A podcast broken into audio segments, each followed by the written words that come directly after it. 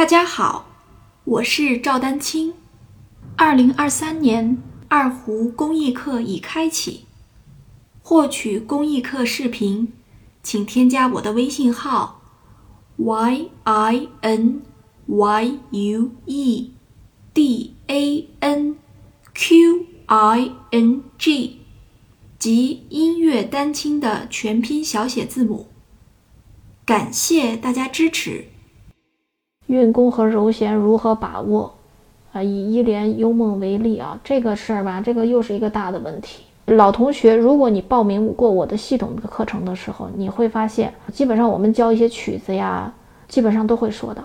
其实我们贯穿整个乐曲的教学，嗯，主要两大块啊，我不是说别的就不教了啊。其实运弓和柔弦是非常重要的，关于右手和左手的两个方面。